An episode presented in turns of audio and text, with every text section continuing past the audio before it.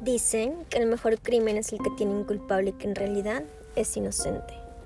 Cuentan, para probarlo, la historia de un hombre que tiene escondido un diario en donde relata detalladamente 13 formas de matar a su esposa, por lo que profesa un secreto odio. Ella lo encuentra mientras limpia la casa y lo mata con unas tijeras de cocina. En el juicio, el juez ve el diario y la deja libre, tomándolo como defensa personal. Veinte años después, descubre que el diario no había sido escrito por el esposo de la mujer, sino por el amante.